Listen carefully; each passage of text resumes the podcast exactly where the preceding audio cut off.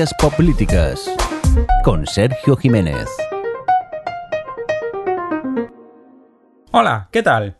Te doy la bienvenida una vez más a Ciencias Políticas. Ya sabes que este es un podcast en el que hablamos de política y sociología, pero antes de que te largues dando un portazo, eh, quiero dejar claro que es utilizando términos, conceptos, ideas, ejemplos basados en cómics, pelis, videojuegos o cualquier cosa que hagan digerible la actualidad y debates que son complicados y no siempre eh, sencillo de entender en toda su profundidad. Mi nombre es Sergio Jiménez, el Rao en Twitter, y te doy la bienvenida a este programa en el que vamos a hablar de nuevo del tema de la igualdad de género, aprovechando eh, que estamos grabando el 7 de marzo, la semana de, del Día de la Mujer, que es un tema que casi nunca es polémico en, en el mundo y que casi nunca provoca confrontación, ¿no? Como podríamos decir de manera un poco irónica.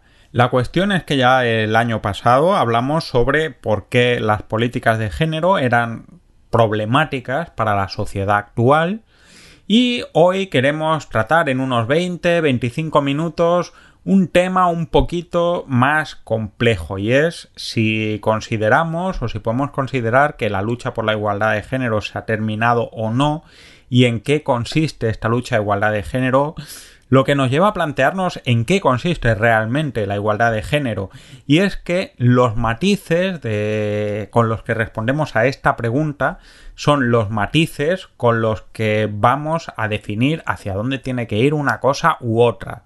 Como os digo, yo puedo tener mi opinión, en este caso no tengo una opinión muy formada, pero eh, lo importante es que tú salgas de escuchar este ratito con alguna idea, alguna opinión propia acerca de un tema tan complicado como es el de la igualdad, la desigualdad y de qué manera combatirlas y qué desigualdades son las que son relevantes socialmente y cuáles no. Así que nada, vamos a empezar. Emily eh, es una chica que tiene una gran curiosidad intelectual, le gusta escribir, le gusta aprender y demás, y en su casa la apoyan en todo lo que sea hacer algo de puertas adentro. Nada de publicar sus cuentos, nada de publicar sus poemas, nada de estudiar como un chico, nada de puertas afuera. Emily es una mujer que puede realizar toda su inquietud eh, de puertas dentro de su casa, pero en el espacio público está muy limitada. Y eso hace que en un momento dado ella y su amiga se cuelen en clase en la academia en la que su hermano mayor estudia y su hermano mayor sí puede estudiar, pero ellas se tienen que poner un bigote, una chistera y hacerse pasar por hombres. Esta escena, sacada de la primera escena de Emily Dickinson, de Dickinson, la serie de Apple TV, es eh, el primer paso que tenemos que tratar acerca de la igualdad entre hombres y mujeres en toda la historia del feminismo. Como os digo, no quiero hacer más explaining, no es un podcast especialmente para mujeres ni para feministas, que esto se lo saben mucho mejor que yo, tanto por estudio como por experiencia, sino para todas las personas que quieren aproximarse acerca de los debates que confronta ahora mismo la teoría feminista. Bien, eh, como decía, eh, Dickinson, una serie basada en, en la escritora del siglo XIX, recoge o se aproxima mucho a las primeras inquietudes acerca del feminismo moderno. Había ideas feministas antiguas, eh, no olvidemos que hay filósofas feministas, eh, un poco por así decirlo, dejadas de lado en la historia de la filosofía, pero por ejemplo Hipatia Alejandría es una mujer que tiene una función importante en, la historia de la filosofía y en la historia de las matemáticas, como se ve en la película de Alejandra Menábar Ágora. Y eh, esto un poco desaparece hasta que en el siglo XIX empezamos a plantearnos o empiezan a plantearse algunas mujeres aspectos importantes relativos a la ilustración. Si recordáis, hemos hablado anteriormente de que la ilustración plantea la igualdad entre los hombres, eh, pero ¿Podríamos decir los hombres como masculino genérico? No, realmente los hombres como varones masculinos. La declaración del derecho, de los derechos del hombre son exactamente eso, una declaración de los derechos del hombre. La declaración de, o la declaración de independencia y la Constitución americana habla de hombres, no habla de hombres y mujeres. Y en el siglo XIX, en la, eh, la consolidación de la ilustración, empiezan a plantearse muchas mujeres por qué ellas no pueden tener el derecho a hacer exactamente lo mismo que hacen los hombres. Y esa es la primera capa de la lucha por los derechos de las mujeres. Aquí lo vemos en el caso de Dickinson intentando acceder a estudios. Muchas mujeres no tenían estudios más allá de los propios a la economía doméstica, a eh, temas muy secundarios como por ejemplo el magisterio, eh, la enfermería a partir de Florence Nightingale y demás, pero no estamos hablando de aspectos de igualdad ciudadana y mucho menos de cuestiones tan importantes como el voto. La lucha del siglo XIX es la lucha, la lucha por la igualdad, la búsqueda por hacer las mismas cosas que hacen los hombres, no solo en el espacio privado, donde por ejemplo el padre de Emily le permite eh, hacer todo lo que quiere, sino en el espacio público, porque la lucha del feminismo es una lucha de espacios públicos. El feminismo de igualdad, esta primera parte, busca equilibrar, acceder a los mismos derechos que los hombres. El derecho a la propiedad, el derecho a los votos, el derecho a los estudios. No es una lucha que sea ni especialmente sencilla ni rápida. Aunque estamos hablando de que Emily Dickinson es de en torno a 1860, eh, y una de nuestras protagonistas del programa de hoy, Mary Wollstonecraft, es también de unos 1850 y su sobrina Mary Shelley es de un poquito más tarde y demás. Eh, no es una lucha que se haya logrado incluso hasta mediados finales del siglo XX. El derecho a propiedad en algunos países, eh, como por ejemplo España, por el motivo que sea, hasta 1978 solo estaba permitido a las mujeres eh, más allá de estar eh, casadas, es decir, una mujer que estaba casada tenía una cierta tutela económica de su marido.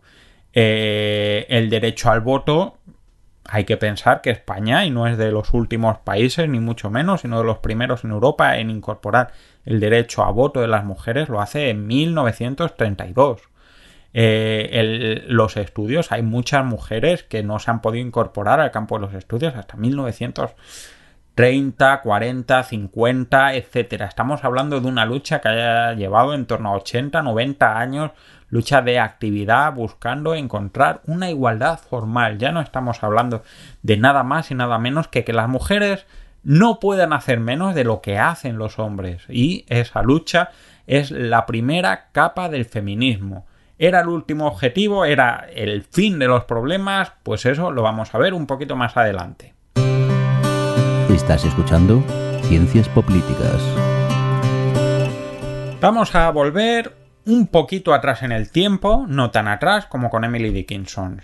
Tess es una secretaria que estudia en la Universidad del Estado negocios, que trabaja en una empresa que lleva unas sombreras y una sombra de ojos enorme, eh, difícilmente reconocible y que un día tiene una idea estupenda que le cuenta a su jefa, pero coincide que su jefa eh, no puede eh, trabajar con esa idea porque tiene una lesión y ya se da cuenta de que su jefa se ha apropiado de su idea y además ella tiene la ocasión de lograr eh, un gran éxito para su empresa y promocionar. Este es el argumento de Armas de Mujer, película de 1986, yo era un niño y tenía pelazo, pero que trata el problema de la equidad. Eh, lo curioso de Armas de Mujer, esto es un poco spoiler, pero una película que te has podido comprar en un VHS yo ya no la considero spoiler, es eh, que después de todo lo que pelea Tess, eh, todo lo que se esfuerza, todo lo que logra, los problemas con sus amigas y demás, acaba eh, viendo como un gran éxito estar ocupando un cubículo más en un edificio de oficinas en el que hay cientos de personas en una situación similar. Esto es Armas de Mujer. Eh, Tess es una mujer, como su jefa, que es Sigourney Weaver, Eh, y es una mujer que tiene que luchar el doble de lo que lucharía cualquier hombre para poder avanzar un poquito. Mientras que Tess ha tenido que mentir, engañar, disimular, hacerse pasar por otra persona para que le hicieran caso sus jefes, su contraparte, Harrison Ford y, demás personas que trabajan en la empresa, sobre todo siendo varones, han podido eh, llegar hasta ahí sin enfrentarse a tanto. Y es que eh, la concepción de la igualdad se nos queda quizás un poco cortos cuando pensamos que eh, por distintas circunstancias de la vida las mujeres deben tener deben trabajar el doble para tener las mismas condiciones para actuar o promover socialmente que las que tienen que hacer los hombres. Eh, vamos a decir que la igualdad formal no basta, sino que la igualdad de posibilidades tiene que completarse por la igualdad de condiciones. Antes de que penséis que esto es un invento feminista y maléfico, eh, dejadme que os aclare algo. El concepto de la igualdad de condiciones viene de alguien tan poco comunista y feminista como era Alexis de Tocqueville, que cuando fue a ser embajador de Francia eh, en la América postrevolucionaria, en los primeros años de la independencia de los Estados Unidos de América, en su obra Comentarios sobre la Revolución, hablaba del gran potencial de América, porque a diferencia de Europa, las posibilidades de crecimiento en el país eran tan grandes que no había una simple igualdad de posibilidades, sino una igualdad de condiciones. ¿Qué quiere decir?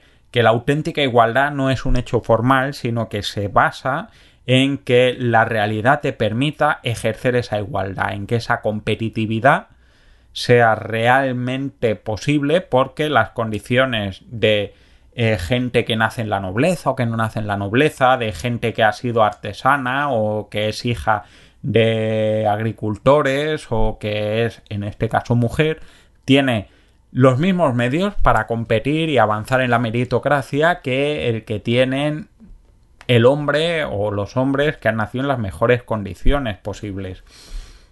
Este es el concepto de equidad y es lo que va a centrar la lucha de la igualdad de género eh, después de esta primera capa por el derecho a voto, a la propiedad y a los estudios. Y es considerar hasta qué punto hay aspectos culturales y económicos y circunstanciales que limitan el ejercicio de esa igualdad formal lograda en una primera capa, ¿no?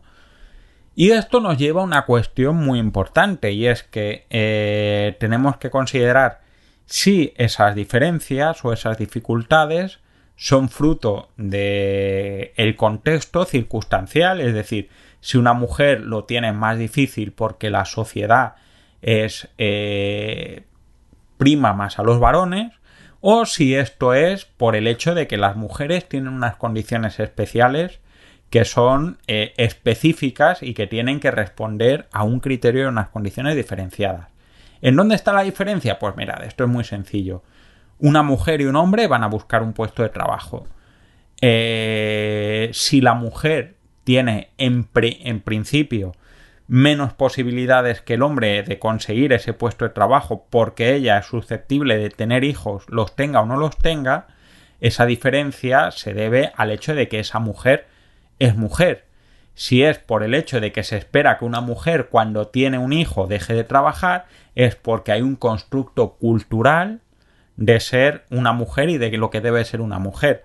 La diferencia es importante porque una mujer no puede dejar de ser mujer o no puede dejar formalmente de ser mujer de cara a la sociedad, eso lo veremos un poquito más adelante.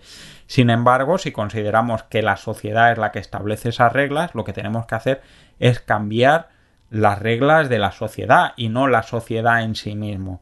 Esto puede parecerte un poco complicado, pero os prometo que en el siguiente acto vais a entender la complejidad de esta historia. La cuestión es que la equidad ya no nos está hablando del hecho de que las mujeres eh, tengan que ser eh, iguales, sino de si las mujeres deben renunciar o la única opción de las mujeres para prosperar socialmente es dejar de ser mujeres, ¿no? Y esto es una cosa que vais a identificar muy claramente y tenemos el ejemplo también de armas de mujer. El papel de la jefa de Tess en Armas de Mujer, el papel que desarrolla eh, Sigourney Weaver, es un papel, ella eh, procura desfeminizarse en gran medida, procura renunciar a todos los aspectos que la identifican como mujer. Y esta es, eh, durante gran parte de la historia del feminismo reciente, una cuestión importante. La única opción de que la mujer se desarrolle como persona es renunciar a estos aspectos identitarios de la mujer, como por ejemplo eh, un criterio estético, como por ejemplo tener familia o hijos, determinados valores acerca de las emociones, acerca de... o eso es que la sociedad tiene que cambiar para atender a eso. Y aquí es donde empieza a complicarse un poquito más la película. Y ahora os cuento por qué. Ciencias Políticas en Sons Podcast. Pensad en Telma y Luis. Eh, ellas son mujeres, son libres, han ido de fin de semana, más allá de que el marido de Luis quiera eh, hacerse cargo y controlar que ella se vaya o no, deciden irse de vacaciones y eh, en este fin de semana, por una serie de hechos, acaban huyendo de la policía por un delito que posiblemente no sea delito y que posiblemente si fueran hombres no sería cuestionado como delito, pero por ser mujeres sí serían cuestionadas como delito, ¿no? Estamos hablando de Thelma y Luis, un clásico del cine americano ya, aunque no es tan antiguo, espero, porque yo me acuerdo de, de cuando estaba en los cines, y que habla de precisamente ese problema de la desigualdad y del contexto social. Thelma y Luis no están haciendo nada que no hiciera un hombre. Eh, están siendo juzgadas por unas condiciones que quizás sean propias de mujeres, no solo porque matar a un hombre que intenta violarte es complicado de demostrar, porque demostrar una violación no siempre es sencillo y es un tema en el que todavía no estamos de acuerdo 30 años después de esta peli. Estamos hablando de que es complicado porque la propia actitud de Thelma y Luis hace que ese hombre tenga ese comportamiento. Y esto es la cuestión a la que nos estamos refiriendo. Eh, en 1989 se acuñó el concepto del dilema de Wollstonecraft. Wollstonecraft era Mary Wollstonecraft era una feminista del siglo XIX, tía de Mary Shelley, eh, otra feminista que curiosamente pese a ser feminista trascendió con el apellido de su marido, eh, que eh, básicamente se plantea en un momento dado hasta qué punto, como decía antes, la igualdad entre hombres y mujeres eh, es un fruto de la renuncia de las mujeres a su identidad o si hay que cambiar la sociedad para respetar la identidad de las mujeres como un activo. Este es un dilema que no hemos tenido resuelto, no lo teníamos resuelto hace 200 años y que no está resuelto ahora mismo. Eh, las mujeres tienen que ser más parecidas a los hombres o la sociedad tiene que cambiar para que las mujeres puedan seguir siendo mujeres sin que eso le suponga un problema.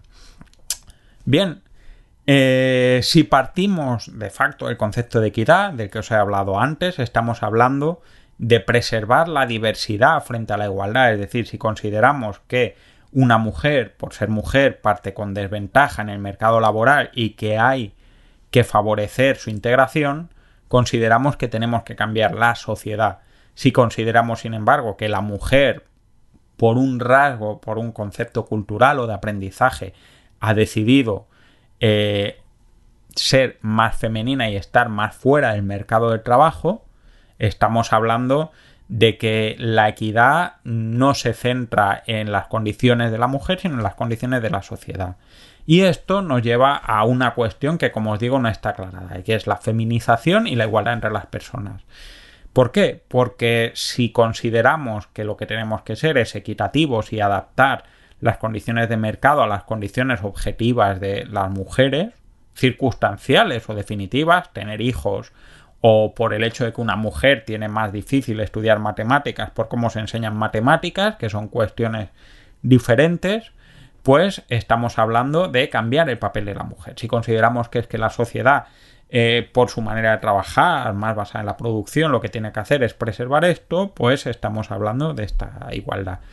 Esto nos lleva a una doble pregunta, que es establecer las diferencias eh, o qué diferencias son las que tiene sentido preservar y cómo debemos preservarlas. Es decir, si la diferencia entre mujeres y hombres es una diferencia de por sí injusta y que nos obliga a cambiar la sociedad por un modelo más equitativo, lo que es una cuestión eh, legítima a plantear, no digo que esté de acuerdo, digo que es legítima, eh, tenemos que empezar a plantearnos qué más cuestiones que consideramos que son intrínsecamente injustas tenemos que mantener. Tenemos que incorporar a las personas de distinta raza, tenemos que incorporar a las personas de distinta creencia religiosa, tenemos que incorporar a personas que tienen una orientación sexual distinta, tenemos que incorporar a personas con una orientación de género distinta, tenemos que incorporar a gente con unas creencias religiosas o filosóficas distintas, con una concepción distinta respecto a qué relación tenemos que tener con la naturaleza y con los animales. Todo esto son cuestiones legítimas, porque en el momento que consideramos que la sociedad tiene que cambiarse para adaptarse a la diferencia de las personas, tenemos que plantearnos hasta qué punto la sociedad tiene que plantearse esa duda, porque si no nos encontramos en lo que se llama la rampa deslizante. Por mucho que empecemos a avanzar en dar equidad a un colectivo X, mujeres, raza, religión, etcétera, nos encontraremos con que el siguiente colectivo va a exigir también que se consideren sus diferencias. Y ese es el problema quizás más importante.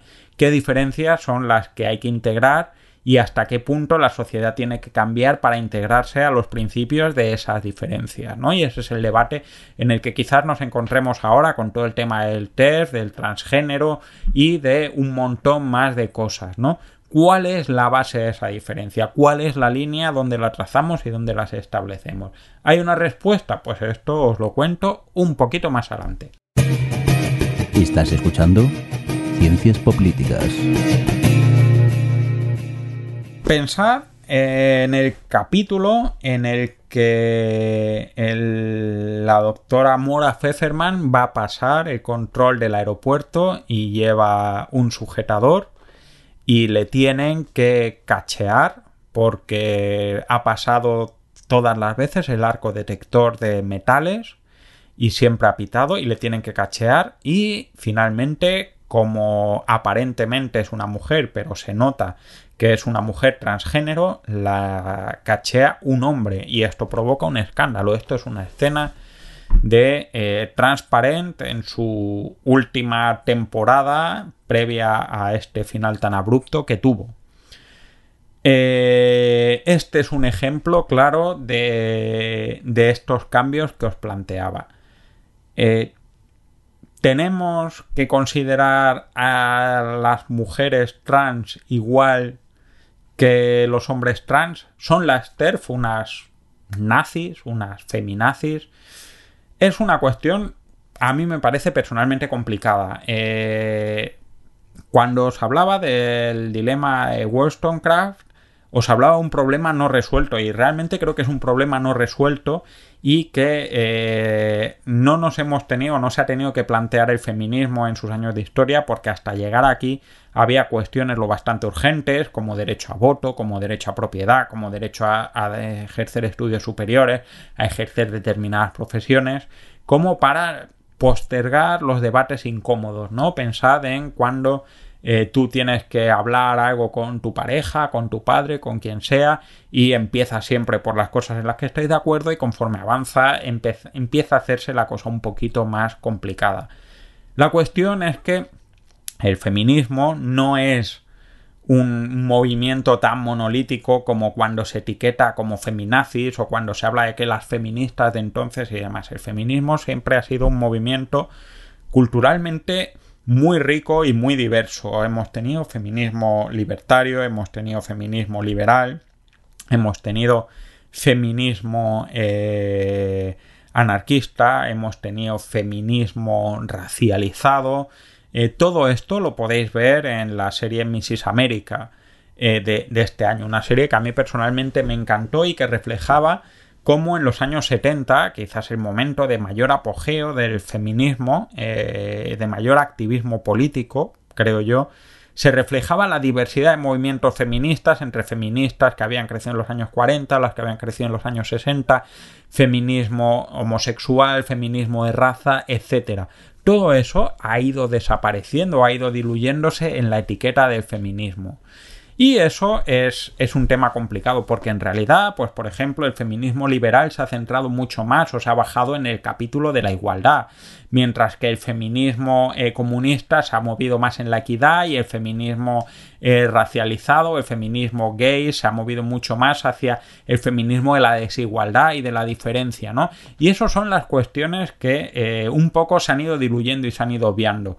Digamos que el movimiento de género siempre se mueve en ese equilibrio eh, o en ese balance que hacen las personas eh, que forman parte de él entre el concepto de igualdad y el concepto de diferencia y cómo conjuntar todos esos. esa cuestión se ha ido diluyendo en los últimos años, quizás por este tema que es la posmodernidad que ya querría yo hablaros o, procuraré hablaros en otro momento, ¿no? De cómo eh, a raíz de, sobre todo los últimos 20 años, aproximadamente 20-30 años, eh, el feminismo se ha ido individualizando, ¿no? Y cómo el feminismo ha ido avanzando de un movimiento mucho más colectivo a un movimiento mucho más individual en el que prima el hecho de que el género es más un sentimiento subjetivo que una construcción objetiva o que algo relacionado con la biología que no quiere decir que el hecho de que esta tendencia haya ganado fuerza, otras tendencias más basadas en, el género como un constructo social derivado de aspectos físicos haya desaparecido y de hecho ahí está todo el conflicto con el movimiento TERF. Eh, lo importante es que hay que entender que el feminismo, eh, como cualquier ideología política, es un movimiento que está en constante cambio y en constante evolución, y esa evolución es fruto de un conflicto. Eh, si revéis eh, Mrs. América, por ejemplo, os encontraréis que en, en ese momento el movimiento feminista racializado, las personas de color, están en contra de que se acoja a las personas lesbianas. No estamos hablando de algo nuevo. Eh, sin embargo, eh, con el paso del tiempo se ha ido aceptando más la homosexualidad. Con esto quiero decir, eh, no hay un camino escrito ni una historicidad que nos apunte hacia un lado, sino que las ideas son fruto, y sobre todo en el plano político, son fruto de un debate, de una maduración, de encontrar un punto de acuerdo, resultado de un debate. Quizás ese es el punto más complicado ahora mismo, ¿no? Estamos perdiendo, no sé si os acordáis, cuando hablaba del pluralismo, la capacidad de hablar de distintos puntos de vista y de hablar de estas cuestiones. Yo estoy personalmente convencido que hay muchas más cosas que unen que las que separan al movimiento feminista más tradicional, más eh, feminista social, más de Ludia Falcón, por ejemplo, y demás, eh, y el movimiento trans, que cosas que les separan, pero sin embargo nos encontramos en una situación en la que el debate está siendo especialmente complicado. También creo que por complicado que sea, es inevitable que ese debate ocurra y que, y que tenga que pasar. Y igual que pasa con el feminismo, pasa con el ecologismo, pasa con el socialismo, pasa con el liberalismo, pasa con un montón de cosas. Las ideas políticas se adaptan al tiempo, se adaptan a los debates y se adaptan a las ideas. Y ese es un poco el sentido de toda esta cuestión. Eh, las mujeres son un colectivo, son un colectivo que tienen unas diferencias y a partir de ahí ya todo lo demás son cosas debatibles. Si esas diferencias son constructos netamente culturales o si tienen alguna base eh, más biológica. Si esas diferencias son diferencias a preservar o a eliminar. Si esa preservación o eliminación eh, requiere trastocar más o menos a la sociedad y finalmente si esa ese cambio social eh, tiene que hacerse extensivo a otros colectivos que tienen una naturaleza diferente y que tienen que ser escuchados, ¿no? Esta es la cuestión y este es el dilema en el que nos encontramos.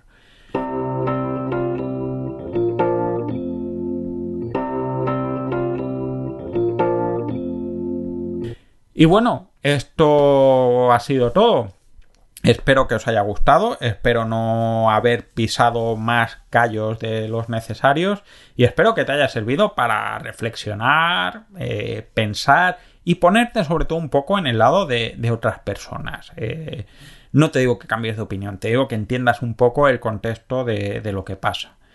Eh, aquí me tenéis, os, os agradezco mucho si podéis poner estrellitas en iTunes o me gusta en iBox o recomendar o lo que sea o comentarios, cualquier cosa. Ya sabéis que me tenéis en Twitter, arroba poder y series, en Facebook eh, también, Ciencias Políticas, eh, también hay una cuenta de correo, eh, cienciaspoplíticas.gmail.com y eh, os animo a que sigáis escuchando todos los podcasts que tenemos en Sons para todos vosotros y todas vosotras y que los disfrutéis.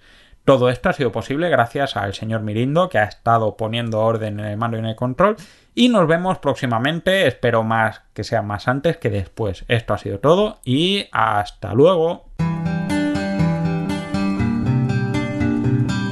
Acabas de escuchar Ciencias Políticas, un podcast alojado en Sons, red de podcasts. Encuentran más información de este episodio en nuestra página web, sons.red barra Ciencias Políticas. Y descubre muchos más podcasts en sons.red.